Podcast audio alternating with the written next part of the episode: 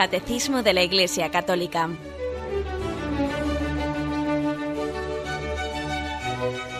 Un programa dirigido por Monseñor José Ignacio Munilla, Obispo de San Sebastián.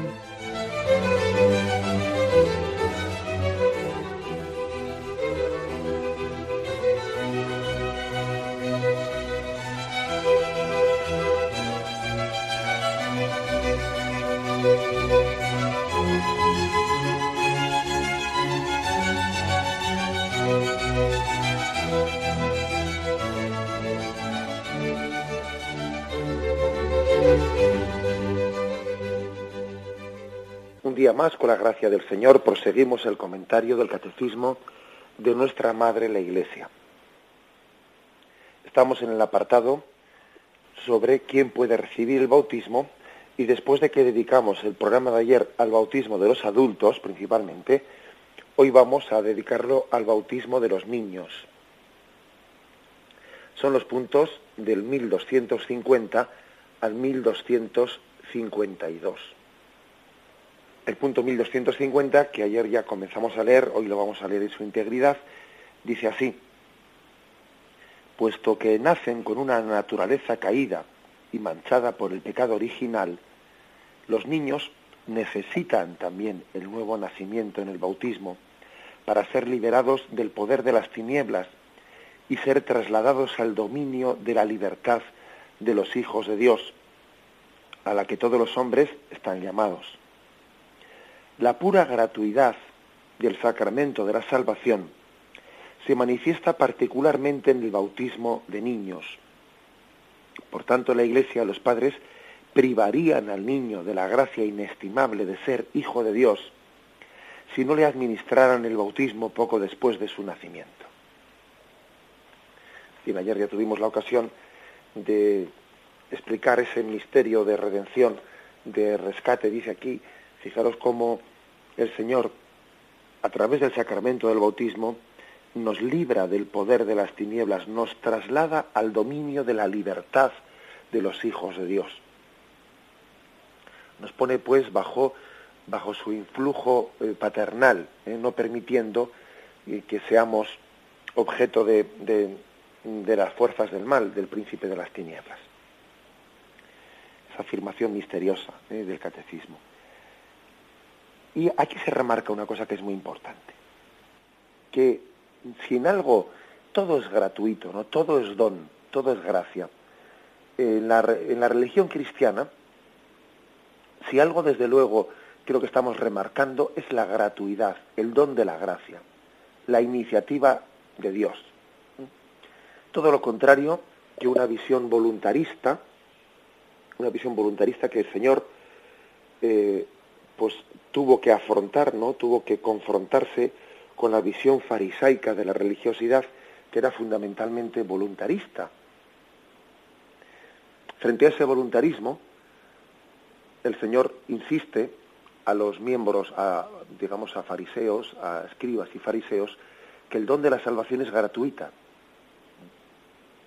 Acordaros, por ejemplo, qué escándalo eh, era aquella parábola de que la misma, la misma salvación iban a recibir o la misma recompensa iban a recibir los que llevasen trabajando todo el día, soportando el sol en la viña, o los que hubiesen entrado a mediodía, o los que hubiesen entrado a última hora de la tarde. Acordaros del escándalo de la parábola del hijo pródigo cuando el hermano mayor dice, pero ¿qué pasa? Que este que ha venido aquí a última hora va a ser tratado como hijo igual que yo, o mejor que yo, vamos, que llevo aquí todo el rato, toda mi vida trabajando para mi padre. Es decir, eh, hay muchas parábolas del Evangelio en las que se expresa el escándalo de la gratuidad. Pero hombre, es que lo que Dios da eh, no, no va a exigir a cambio una serie de, podríamos decir, de, condiciones previas, condiciones previas, ¿no? Y el Señor ama gratuitamente y da sus dones no proporcionalmente a, a nuestros méritos, ¿eh? sino conforme a su bondad. conforme a su misericordia. Es verdad que el Señor nos pide que hagamos obras buenas, pero es totalmente claro también que sus dones no están esperando a nuestras obras buenas, sino que lo superan. La bondad de Dios precede nuestras obras buenas, no viene después. El caso es que esto, esto es motivo también, este es el, el key de la cuestión para entender el bautismo de los niños. Todo el Evangelio es una insistencia en que los dones de Dios son gratuitos, que nos preceden, que nosotros no somos capaces de comprar con nuestras obras, ¿no? Comprar como si no tuviese derecho a, porque yo he hecho determinadas obras y entonces tengo un derecho a...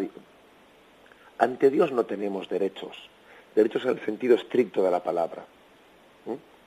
En todo caso es el amor de Dios, su misericordia, la que nos, nos permite mm, posicionarnos delante de Dios como si tuviésemos derechos, no como si Dios nos paga por nuestras obras, como cuando dice el Evangelio, al que debe de beber un vaso de agua, uno de estos pequeños, pues mm, no pasará, el Señor se compromete a recompensarle, sí, de acuerdo, es, un, es el amor de Dios el que hace que esa obra de, misericordia hacia el prójimo parece que tenga como, como una especie de derecho a recibir de Dios la recompensa, porque Dios mismo lo prometió, porque Dios mismo en su amor, en su misericordia, pues prometió esa recompensa.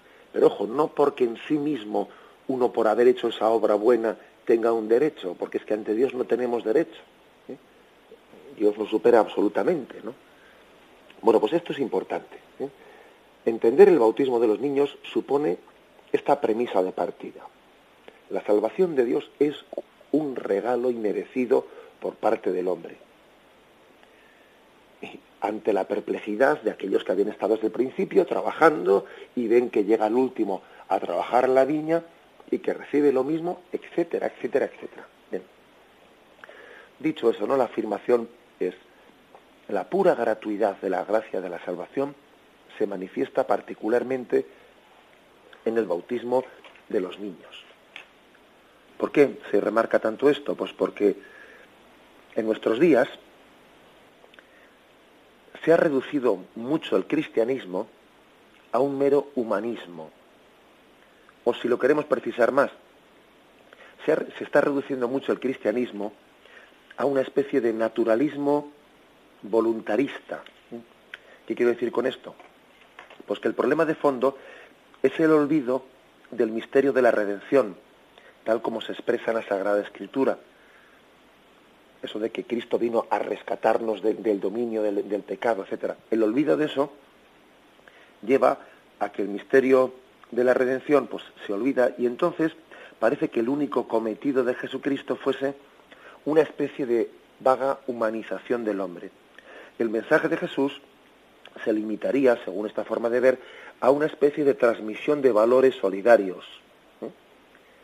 La salvación de Jesucristo quedaría reducida no a que Él nos ha rescatado de la esclavitud del pecado y nada de eso, ¿no?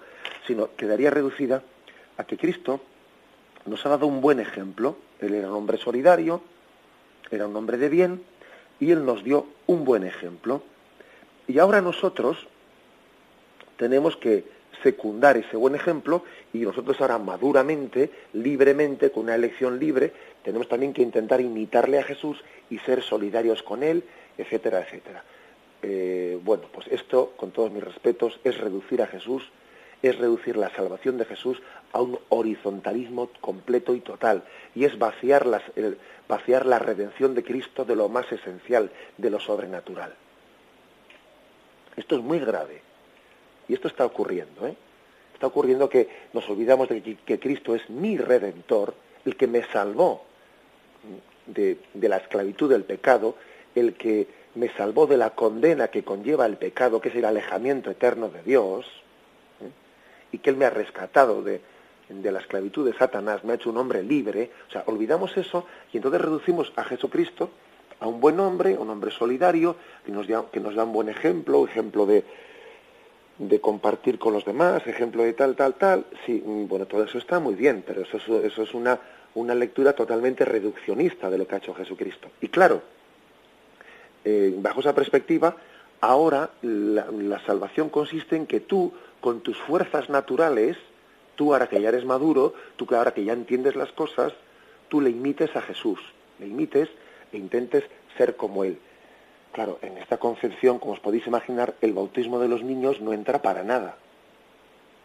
El bautismo de los niños es incomprensible, claro.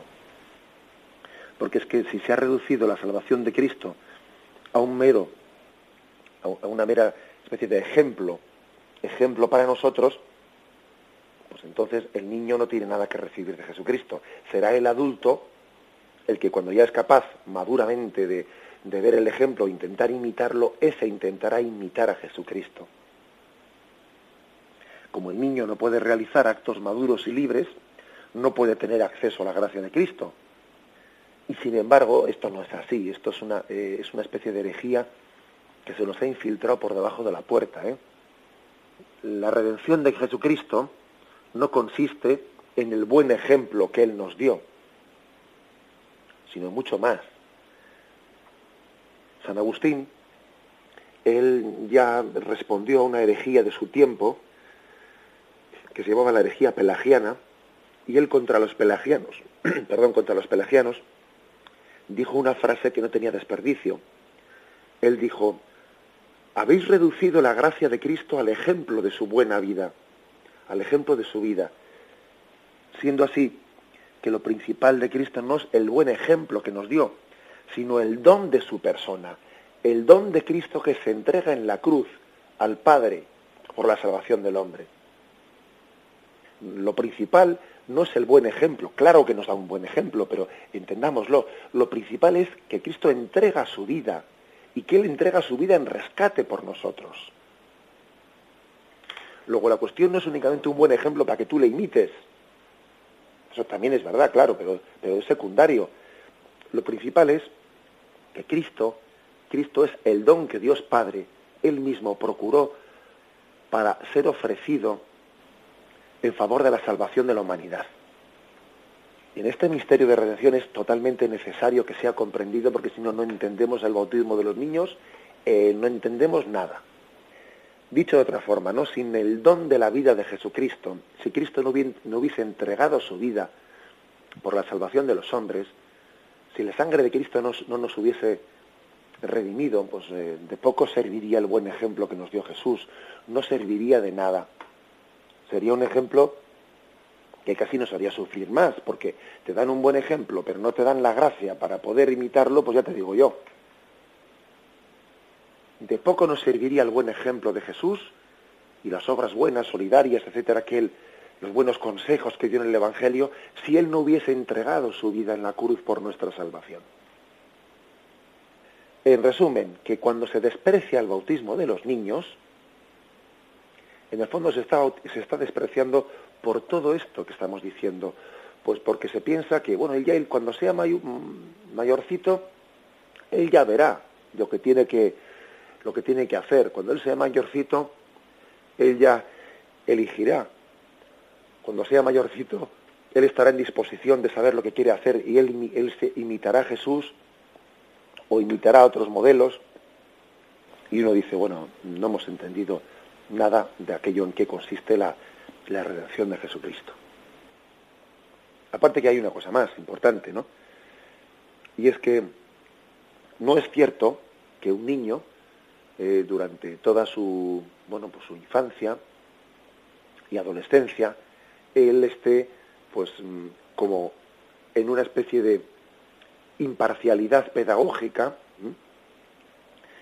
en una especie de bueno nosotros como se dijeron a los padres no nosotros no le damos no vamos a influirle para nada no y él cuando sea mayor él que decida. Bueno eso eso eso es un planteamiento teóricamente muy imparcial y liberal no pero eso no es verdad. Eso, eso no existe esa situación. Un niño no está metido en una campana de cristal sin recibir ninguna influencia de nadie para que cuando sea mayor de edad él elija. Un niño está continuamente sometido a influencias, e influencias en su vida. Y en la medida en que tú no le transmitas una educación cristiana, va a recibir otra distinta. Porque él no está metido en una burbuja hasta que cumpla 18 años.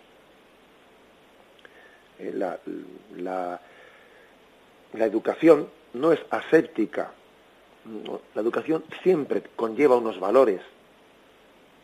Y en la medida en que no sean cristianos, tendrán otro apellido distinto al cristiano. Serán paganos, serán de este tipo, o sea, serán de otro tipo. O sea, no existen valores asépticos, ¿eh? No existen. Es bastante ingenuo eso. Cuando se, por ejemplo, se dice, vamos a elegir entre religión y ética, ¿no? Entonces la ética son los valores, digamos, sin apellido y la, la religión ya tiene el apellido cristiano, ¿no? Que no, eso no es verdad. La ética, según, según eh, los valores que tenga el profesor que le imparta, esos valores éticos tienen también, tienen también unos valores y una ideología. De ahí por qué los cristianos, los católicos, nos estamos revelando, por ejemplo, frente a esa asignatura famosa obligatoria para todos nuestros hijos sin que los padres tengan ocasión de decir nada, que es lo de la educación en la ciudadanía o de la ciudadanía. Oiga usted, usted está transmitiendo unos valores a nuestros hijos, unos valores que no son asépticos, no son imparciales, no, es que siempre que hay una educación ética o moral, hay unos valores ahí. Y usted a mí no me está dando la posibilidad de que yo elija para mis hijos la educación pues conforme a los valores que yo quiero transmitirles. O que es que es ingenuo verdaderamente pensar que un niño pueda estar eh, metido en una campana de cristal en la que no tenga eh, ninguna una burbuja de esas, ¿no? Ninguna influencia hasta que él ya pueda optar. Eso es falso. Nosotros transmitimos a nuestros hijos el bautismo por dos motivos. En primer lugar, porque hay un, hay un misterio sobrenatural sobrenatural, que es el del rescate que Dios Padre ha hecho de la humanidad a través de la entrega de Cristo en la cruz. Y bautizar a un niño es ponerle bajo esa bandera de la libertad de los hijos de Dios, libertad que ha sido procurada, ganada por la entrega de la vida de Cristo. Hay un misterio sobrenatural. En segundo, en segundo lugar, también les bautizamos porque entendemos que esos niños, como todo niño, como todo ser humano, eh, es educado en unos valores y no ascéticamente. Y entendemos que, que, que, en esa elección forzosa que uno tiene que hacer, digo forzosa, porque uno dice, no, yo no elijo nada. No, mentira, aunque digas que no eliges nada, el no elegir ya es elegir. ¿Sabes? O sea, aquí no, aquí no cabe eh, no mojarse, aquí hay que mojarse de todas, todas el no elegir para mi hijo ya es estar eligiendo. Es más, una elección fortísima la que estás haciendo por el no haber elegido o porque tú dices que no has elegido. Aquí no existe ¿eh? la, pues, pues el, el punto intermedio, no existe el terreno de nadie. No, no, aquí no hay terreno de nadie. El terreno siempre está delimitado. Bien, pues por eso otro motivo por el que bautizamos a nuestros hijos es porque somos conscientes de que no existe ese terreno de nadie y yo, y yo en la convicción de que Cristo es lo mejor que ha tenido la humanidad, Jesucristo es lo mejor que la humanidad ha recibido, bautizo y educo a mis hijos en esos valores cristianos. Bien, ese es un poco, un poco el planteamiento, el planteamiento de partida, ¿eh? sin el cual sin el cual difícilmente vamos a entender el porqué último del bautismo de los niños. Bien, lo reflexionamos y seguimos enseguida.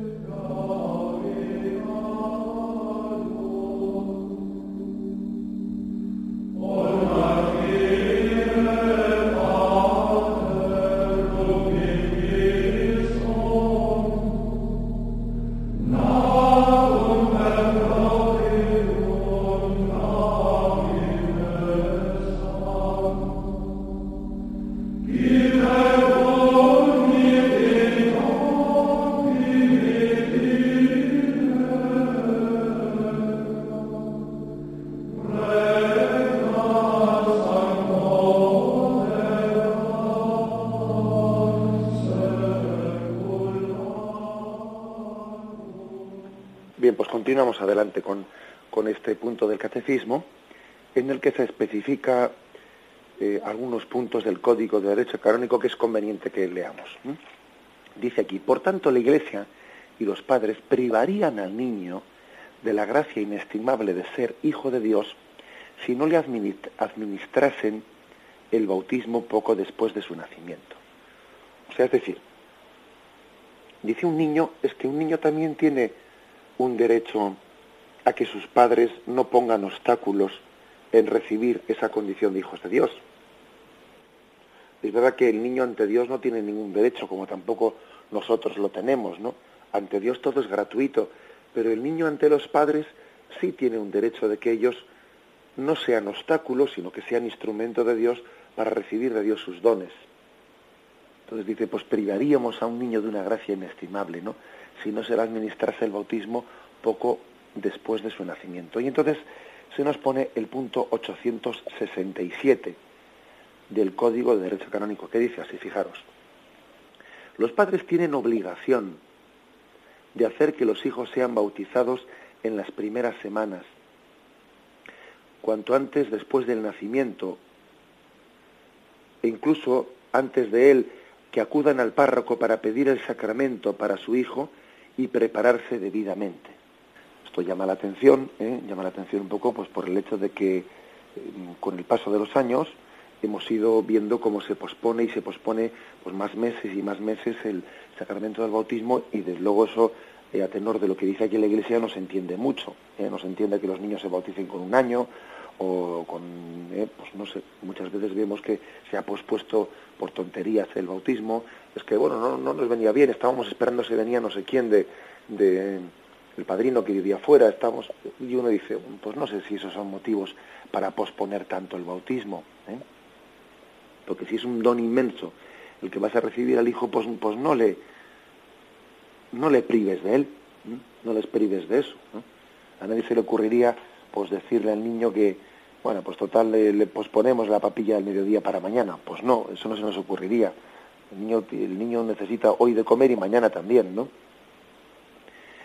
Bueno, pues esto es la primera afirmación. La segunda, este mismo canon, eh, el segundo punto, el segundo apartado de este canon dice, si el niño se encuentra en peligro de muerte, debe ser bautizado sin demora.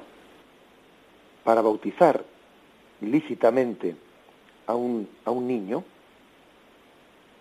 dice aquí, bueno, perdón, ese es el punto siguiente que me, estaba adelantando y ahora lo vamos a ver a continuación. Eh, por lo tanto, conclusión de este, de este canon 867 del Código de Derecho Canónico. Pues que el niño tiene derecho a que los padres no sean un obstáculo para él ¿eh?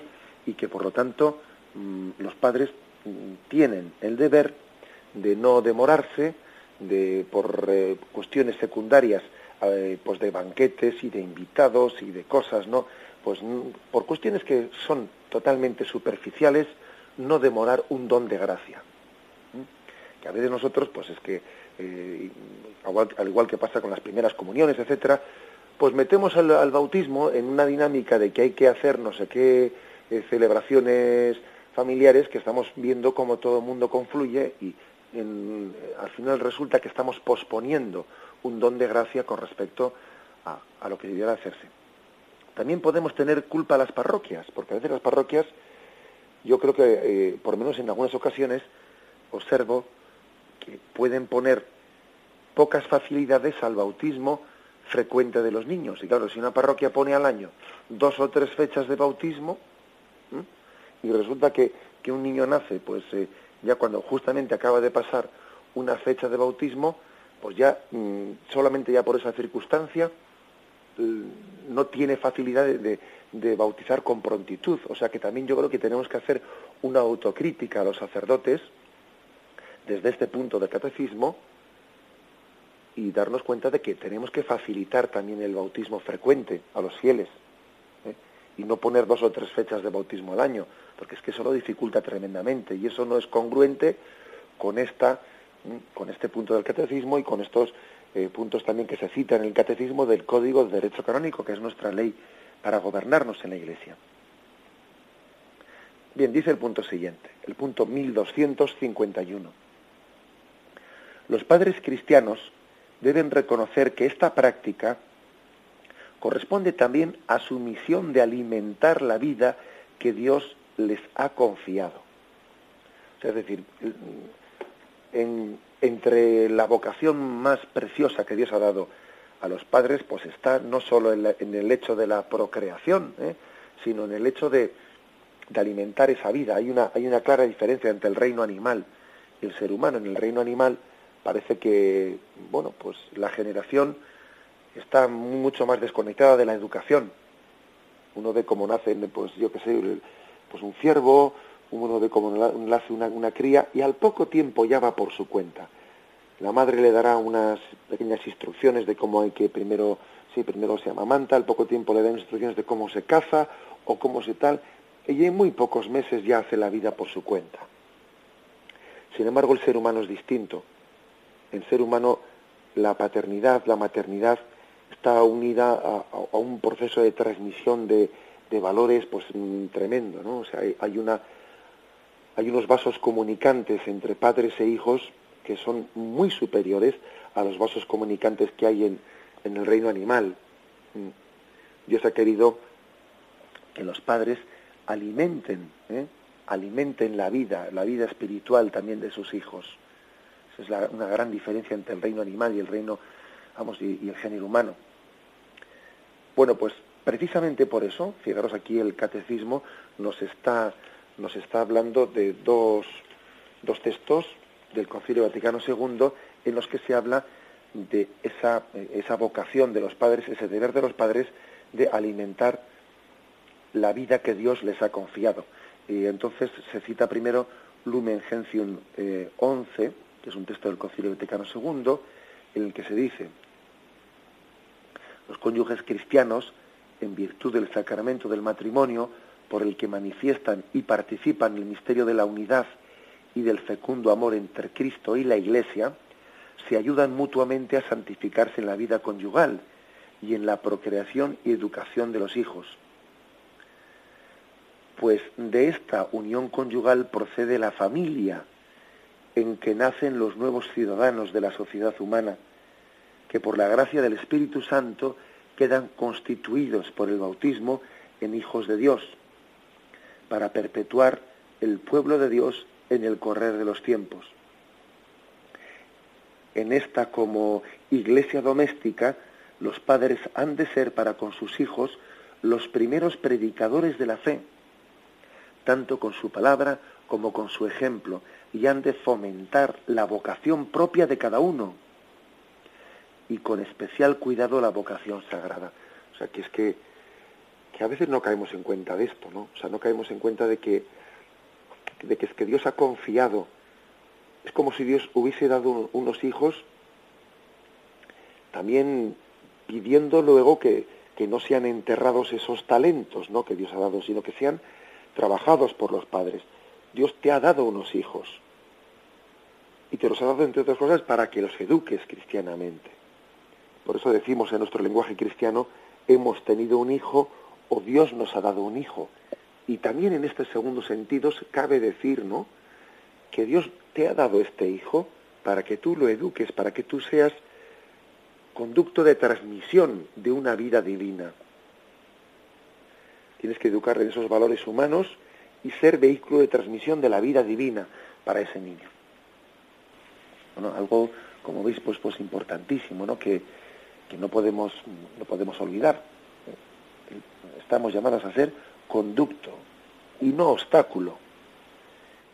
Y de ello tendremos, de ello tendrán los padres que dar eh, cuenta a Dios, que pocas veces, pues igual cuando nos vamos a confesar, ¿no? Que pocas veces nos acusamos de si hemos sido ejemplo, vehículo o obstáculo ¿eh? para transmitir los valores vamos, la vida, la vida divina, los valores cristianos a nuestros hijos. Y esa, pues creo que el matrimonio es la principal, ¿eh? la principal vocación, vamos. Bien, aquí también se cita un otro canon del derecho canónico, que es el punto 868. Otro canon que, que dice, para bautizar lícitamente a un niño se requiere que den su consentimiento los padres, o al menos uno de los dos, o quienes legítimamente hacen sus veces. Segundo, que haya esperanza fundada de que el niño que va a ser educado en la religión católica, perdón, que haya esperanza fundada de que el niño va a ser educado en la religión católica. Si falta por completo esa esperanza, debe diferirse el bautismo según las disposiciones del derecho particular, haciendo saber la razón a sus padres. El niño de padres católicos e incluso de no católicos en peligro de muerte puede lícitamente ser bautizado aún contra la voluntad de sus padres. Vamos a explicar esto que no tiene desperdicio. ¿eh? Bueno, pues primero dice que para que la Iglesia pone una, una condición, ¿eh? una condición para básica para bautizar a un niño, que es que haya un compromiso de educación cristiana. Si no existe ese compromiso de educación cristiana, por lo menos un mínimo, ¿no? Si no lo existe, la Iglesia dice no debe de administrar el sacramento del bautismo. ¿Por qué? Pues porque no tiene sentido sembrar una semilla si nadie la va a regar. No tiene sentido. Sería, también como dice el Evangelio, no echéis las, las perlas a los cerdos, aunque sea una expresión un poco fuerte. O sea, es decir, no, no se puede poner algo santo en un lugar en el que en el que nadie lo va a cultivar. Es como cuando se dice no pongas un sagrario en un lugar en el que no, la iglesia está siempre cerrada y nunca se abre y no hay culto y no hay misas ni nada. ¿Quién visita ese sagrario? ¿Quién lo atiende? Eh, ¿Quién eh, cambia las especies sacramentales? Bueno, pues nada, pues entonces más vale que el sagrario esté vacío y que no esté el Señor, que que esté el sagrario, el cuerpo de Cristo en un sagrario que nadie lo atiende.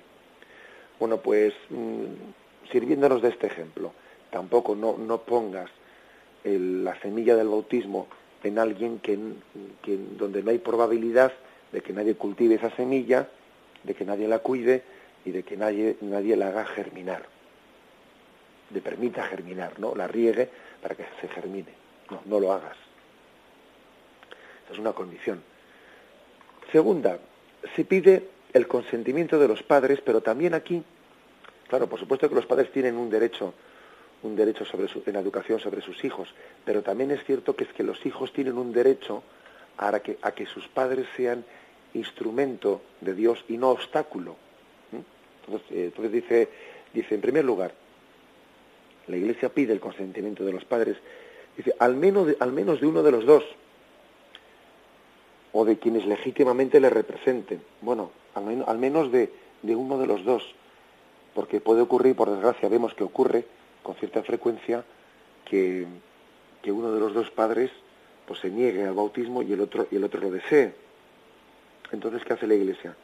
Bueno, pues en la duda, eh, sencillamente darle lo mejor al niño. Que si aquí acude un padre o una madre pidiendo el bautismo, pues nosotros no tenemos por qué meternos en el, eh, eh, o sea, por qué hacer depender la gracia que el niño va a recibir de que el otro padre y la otra madre se termine por, eh, por de convertir. Pues no, no vamos a estar esperando a eso porque, porque nos pueden dar las uvas, como se dice, y, vamos a inferir la gracia. Incluso fijaros con atrevimiento y con incluso metiéndose en problemas, entre comillas, ¿no? Sí, porque sería mucho más sencillo no, no decir este canon que, eh, que es el último de los cánones que hemos leído, que voy a volver a leer ahora, ¿no? La Iglesia con atrevimiento incluso con el riesgo de, que sea criticada y sea denunciada, la Iglesia con, atrevimiento dice, el niño de padres católicos e incluso de no católicos, en peligro de muerte, puede lícitamente ser bautizado aun contra la voluntad de sus padres. Bueno, pues evidentemente esto que, diga que lo diga la Iglesia puede ser un motivo, vamos a ver, de, de buscarse líos. ¿eh? Pero es que a la Iglesia no le importa buscarse líos cuando está por encima de todo el bien sobrenatural de un niño. Y la Iglesia es capaz de complicarse la existencia, aunque luego le chirríen eh, los oídos y aunque le lluevan eh, pues acusaciones y no sé qué cuántos, cuando por encima de todo está el bien sobrenatural. Porque también la Iglesia recibe esa palabra de Cristo que dice hay que obedecer a Dios antes que a los hombres. Hay que obedecer a Dios antes que a los hombres. Y si por obedecer a Dios hay que desobedecer a los hombres, pues les desobedeceremos, vamos a... Y, si, sufrimos por ello persecución, bueno, pues Dios nos dará la gracia de sobrellevarla como podamos, ¿no? Bien, lógicamente este último de los puntos, pues hay que, hay que llevarlo con, como digamos, pues con, con tiento, ¿eh? con precaución. ¿eh? A mí, por ejemplo, me ha ocurrido en alguna ocasión, pues estar presente en algún, en algún accidente de tráfico, en el, que ves que ha habido pues un, accidente muy grave, un accidente pues que, es que ves que hay personas que están agonizantes, que están agonizantes y, en ese momento incluso ves que hay un bebé y, uno dice, ¿estará bautizado?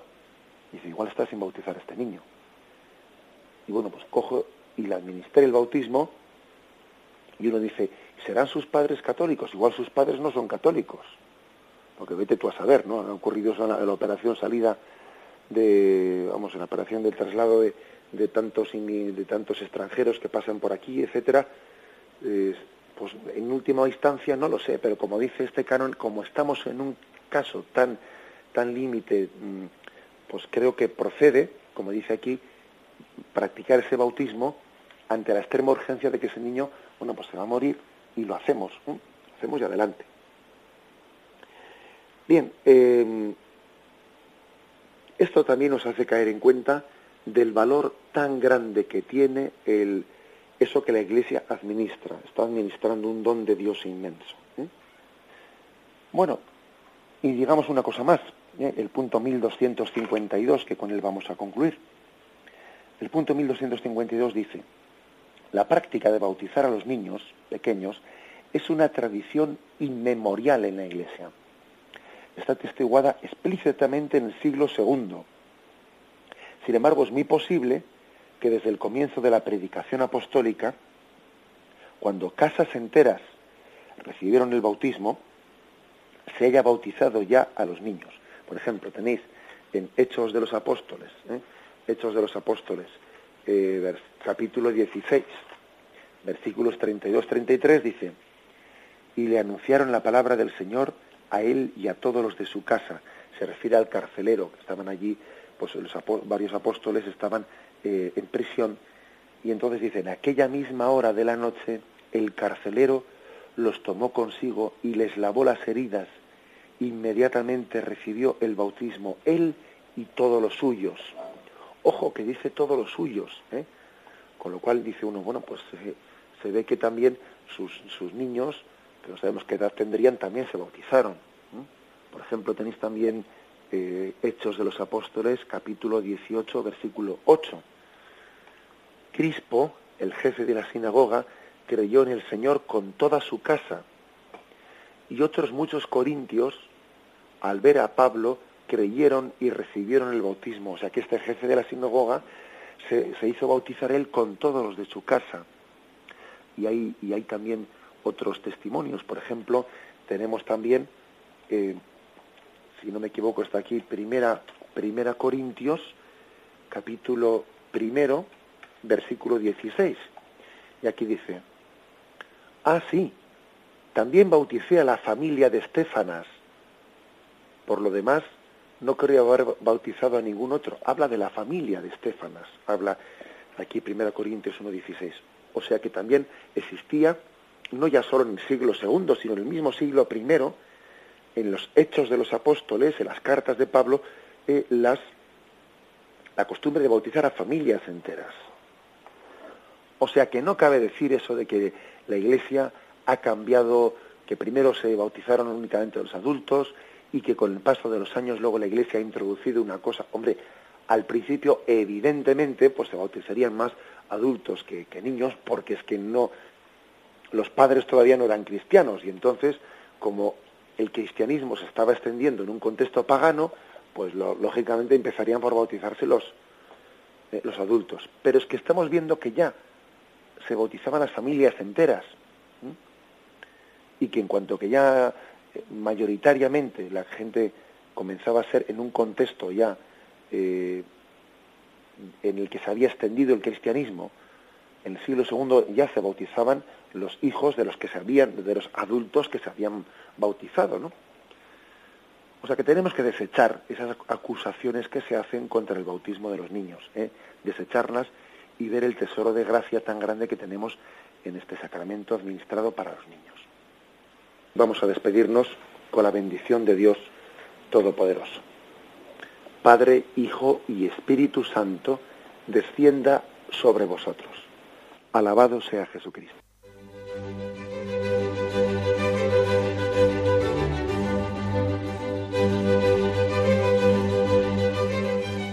Finaliza el Catecismo de la Iglesia Católica, un programa dirigido por Monseñor José Ignacio Munilla, obispo de San Sebastián.